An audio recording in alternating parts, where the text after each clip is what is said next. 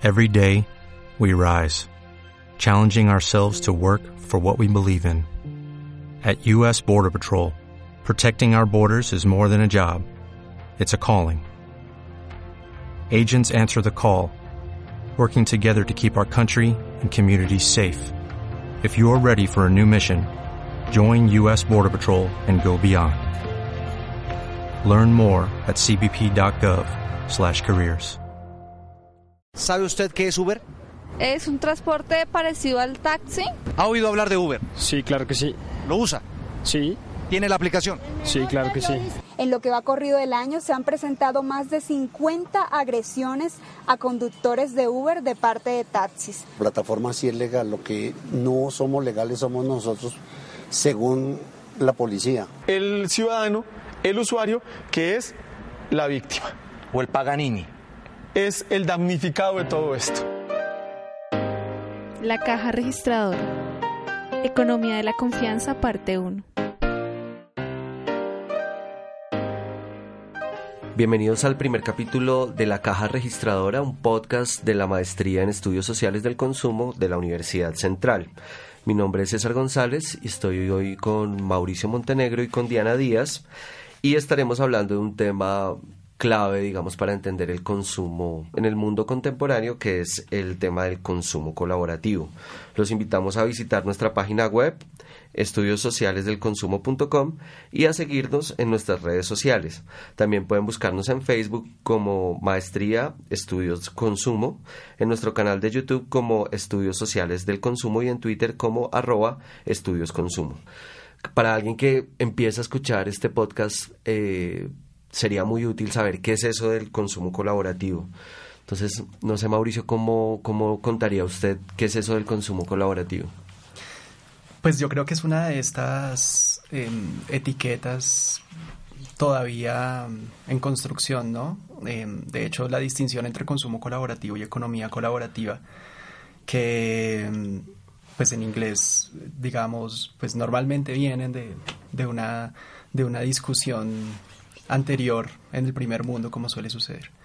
Se distinguen como eh, sharing economy, y collaborative consumption, entonces son, digamos, eh, hacen alusión a, no solo a procesos distintos y no solo a escalas distintas, economía y consumo, sino también a ideas distintas, porque no es lo mismo eh, compartir que colaborar. Sí, ahí hay un, matiz que vale la pena como también señalar. Entonces, todavía estas etiquetas están señalando fenómenos muy diversos. Eh, ahora pues estábamos pensando en, el ejemplo de, de, algunas plataformas que se han, se han hecho como muy populares, ¿no? Eh, pero hay muchísimos ejemplos de consumo colaborativo o economía colaborativa eh, que no necesariamente están mediados tecnológicamente y que pues cumplen también con la definición que básicamente, aunque hay, hay, hay, por supuesto un debate, eh, implica eliminar la intermediación entre productores y, consumidores o entre vendedores y, compradores. Eh, uno de los, digamos, de los textos como, como guía de, de esta discusión de 2010 eh, sobre, sobre consumo colaborativo. Este es un, un, libro de Boltzmann y Rogers que se llama Lo que es mío es tuyo.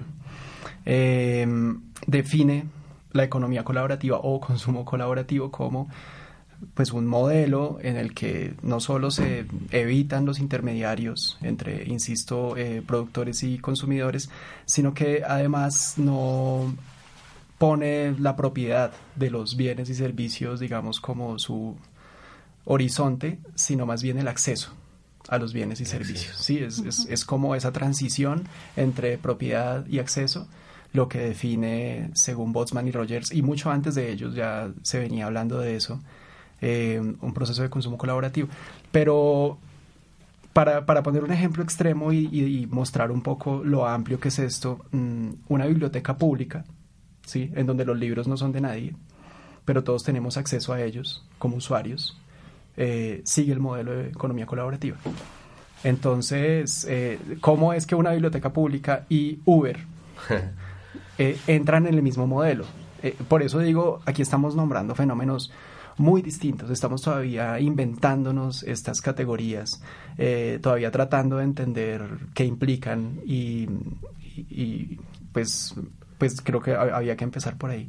Y quisiera señalar una cosa muy rápido antes de, de seguir y es que sí creo que vale la pena una distinción de entrada y es la distinción entre, digamos, eh, la economía colaborativa eh, corporativa y la que podríamos llamar comunitaria. Sí, porque hay, hay muchísimos, muchísimos casos de economía colaborativa comunitaria que no tienen ánimo de lucro.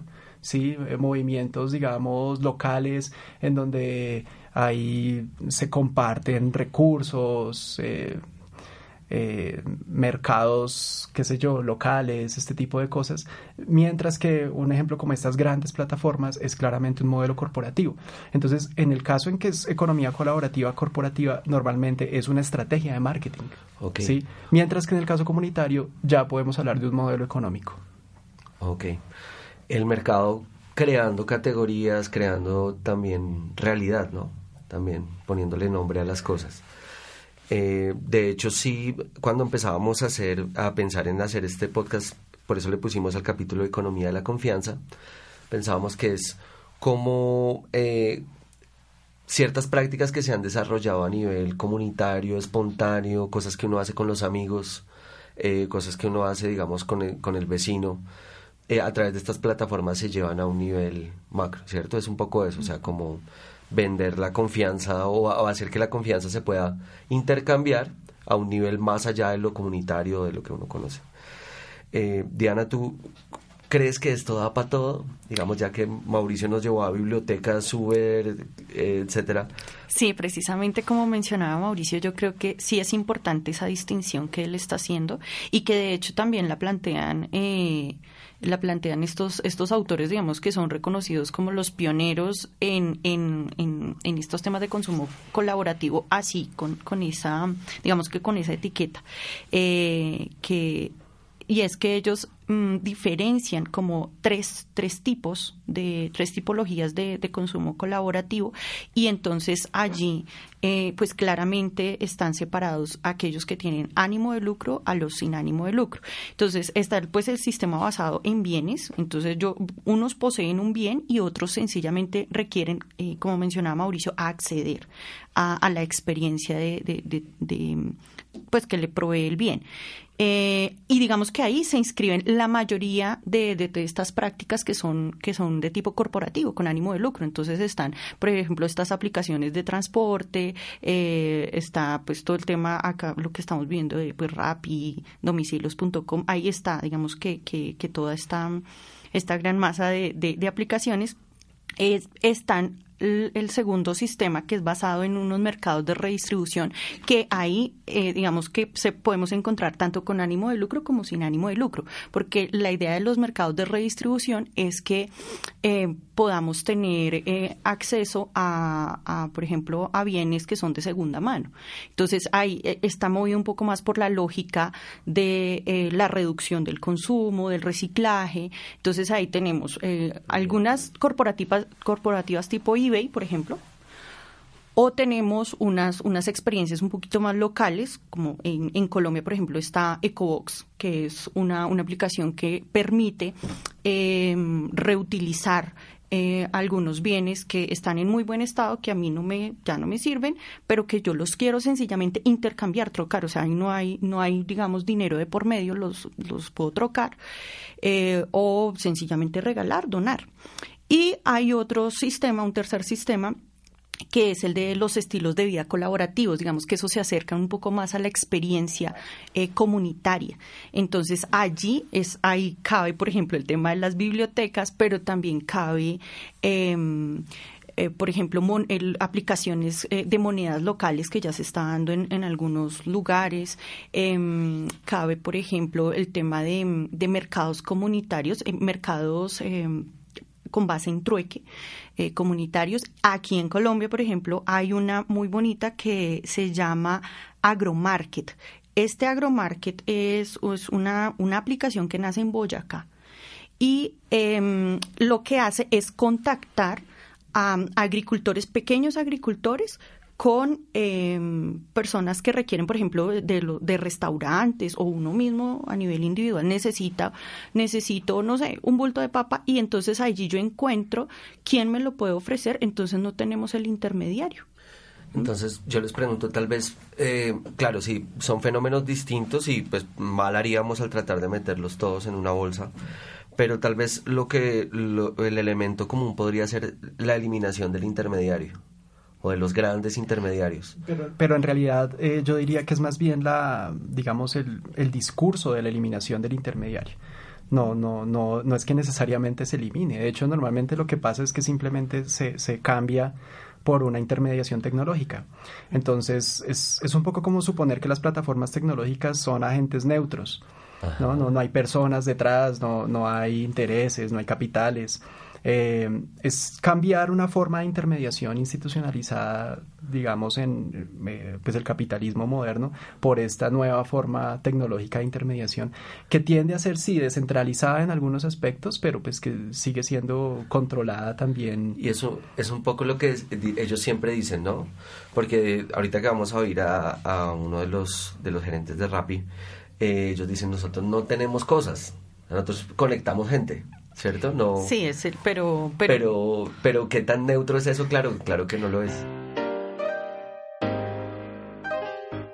Bueno, eh, también mal haríamos al, hacerle publicidad a estas, pero hemos encontrado algunas muy curiosas como como empleadas domésticas, como ah, un Uber de, de, empleadas domésticas, uno de chefs, ¿cierto? Que uno puede llamar y llega un chef a la casa y le cocina eh, una de paseo de perros, que les llevan los perros, y uno que creo que, que va a dar de qué hablar y tal vez en otro episodio del podcast podemos retomarlo, y es uno que nace ahorita, este, este mes que viene, que tiene que ver con intercambio de horas de trabajo, es decir, o sea, eh, hay unas ofertas de trabajo por horas completamente eh, a destajo, digamos, le pagan a uno por una cosa muy específica, la gente crea un perfil y puede trabajar por eso. Es, interesante como todos los ejemplos que acabas de nombrar eh, pues se conectan con otra, con otra tendencia eh, económica y, laboral, que es la tercerización de los servicios personales, que de hecho pues ya, sí, desde inicios de siglo, no sé, Jeremy Rifkin o Richard Florida estaban insistiendo en que entre, entre más creciera la que ellos o algunos han llamado clase creativa, que es precisamente, digamos, como, como este sector eh, social que, digamos, se, queda con, con, los beneficios del crecimiento de las industrias tecnológicas creativas, eh, tenga menos tiempo y más capital más necesitará la tercerización de servicios personales, es decir, que le lleven el chef, que le saquen el perro, que le eh, lleven el plomero, que ta, ta, ta. Y esa tercerización de servicios eh, personales simplemente por ser mediada tecnológicamente, sí, lo que realmente no cambia nada sobre pues, su naturaleza económica, aparece como un movimiento progresista, sí, como liberador incluso, ¿no? Creativo. Sí, creativo. Eh, es chévere, yo creo que ahorita podemos como ir, ir eh, cosiendo más eso que dice Mauricio de, que esto no está suelto, ¿cierto? O sea, esto del consumo colaborativo no es una cosa que uno pueda desligar de un modelo económico, también de unas ideas, incluso de una estética, de una forma de, entender otras cosas, ¿no? Esto no está suelto. Yo les propongo que, que hablemos un poquito sobre el tema de, de esa relación entre trabajo y consumo, ¿sí? Que, que digamos nos, nos llega ahí preciso. Lo que vamos a oír es una entrevista que que la revista Portafolio le hizo el año pasado a Juan Sebastián Ruales, que es pues uno de los dirigentes de Rappi, que es nuestro unicornio local. Rappi nace aproximadamente hace unos tres años con el entendimiento profundo de una realidad que estaba teniendo Latinoamérica y es básicamente cómo encontrábamos la forma de devolverle a las personas algo del tiempo que podían estar perdiendo en sus labores del día a día. Y lo que encontramos en este camino fue básicamente la posibilidad de unir a dos grandes grupos poblacionales, un grupo que tiene ciertos ingresos, pero lastimosamente no tiene tanto tiempo disponible para las cosas que son realmente importantes en su vida, para ir al gimnasio, para dormir, para leerse un libro, para estudiar, etcétera, y un grupo poblacional también bastante importante que tiene un poquito de tiempo disponible, digamos, mayor que este primer grupo, pero que lastimosamente no tiene suficientes ingresos eh, para las cosas básicas de su día a día. Entonces lo que, lo, que encontramos acá fue una posibilidad muy bonita de, como compañía, crear una plataforma que conectara a estos dos grupos poblacionales. Eh, casi que la forma de emprender es, es, es, algo muy parecido a cuando eres un doctor. O sea, estás dispuesto a entregar tu vida a cambio de salvar una vida. La gente, a cambio de las personas, y eso te vuelves una vocación. Cuando estás dispuesto a entender el emprendimiento como una vocación más que como el hobby que estás teniendo en el corto plazo, pues te das cuenta que es mucho más diferente, es bastante más distinto de lo que tenemos en la cabeza que es el emprendimiento. Cuando vos tenés un modelo colaborativo como el de Rappi, Rappi te funciona, es como esta plataforma que conecta a esta persona con esta persona. En el, modelo que en el momento que Rappi funciona como este conector, Rappi no es dueño ni de las órdenes que genera esta persona, ni de el tiempo ni de los horarios, ni de los salarios de estas personas. Básicamente estas personas están tan abiertas a pertenecer o no a Rappi como ellos quieran. Bueno, Diana, ¿cómo viste este, este discurso de, este empresario contemporáneo y coterráneo? Mira, es, es indudable, eh, en, en lo que él menciona, es indudable, claro, todas estas aplicaciones están generando opciones todavía no digamos de, no digamos propiamente de trabajo, están generando opciones, sí.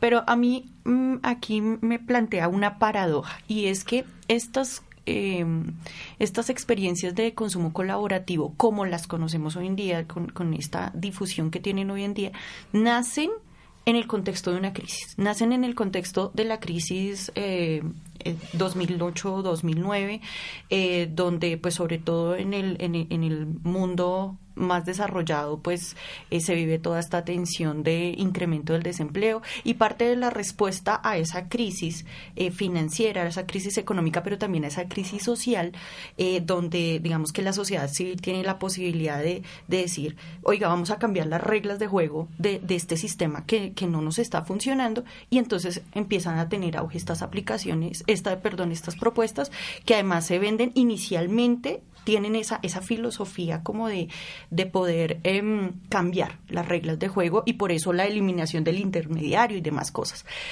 Mm, pero las que se han hecho más populares, que además son estas corporativas eh, con, con, ánimo de lucro, em, si nosotros vemos qué es lo que está pasando, está empezando a generar una mayor inequidad. Es decir, están realmente empezando a profundizar un poco más esa crisis de la cual ellos nacieron. O sea, tú dices, eh, esto aparece como un discurso transformado. exactamente. Pero, pero resulta. Pero resulta que, bueno, no sé si es que sea muy pesimista de, de, de, mi parte, pero yo aquí leo un poquito lo que, lo que les planteaba en algún momento de la lógica cooptadora del sistema. ¿Cierto? Entonces el sistema, todo lo que empieza a verse como alternativo, como otras propuestas, el sistema tiene la capacidad de cooptarlo y a mí me parece que todo este discurso de, eh, del emprendimiento,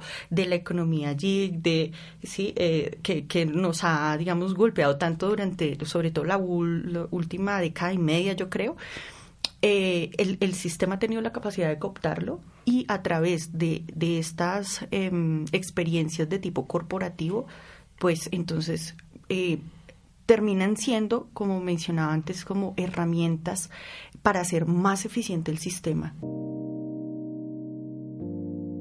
Según una ponencia del Consejo de Bogotá, en la ciudad hay 97.319 rapitenderos registrados, de los cuales casi 27.000 tienen cédula de extranjería. De acuerdo a una investigación hecha por Catalina Bedoya del periódico El Tiempo, en promedio estos trabajadores deben laborar entre 10 y 12 horas al día para producir un salario de 979.200 pesos, lo que no compensa ni el desgaste físico ni la desprotección en términos de seguridad social ni las dificultades que enfrentan en el ejercicio de su trabajo.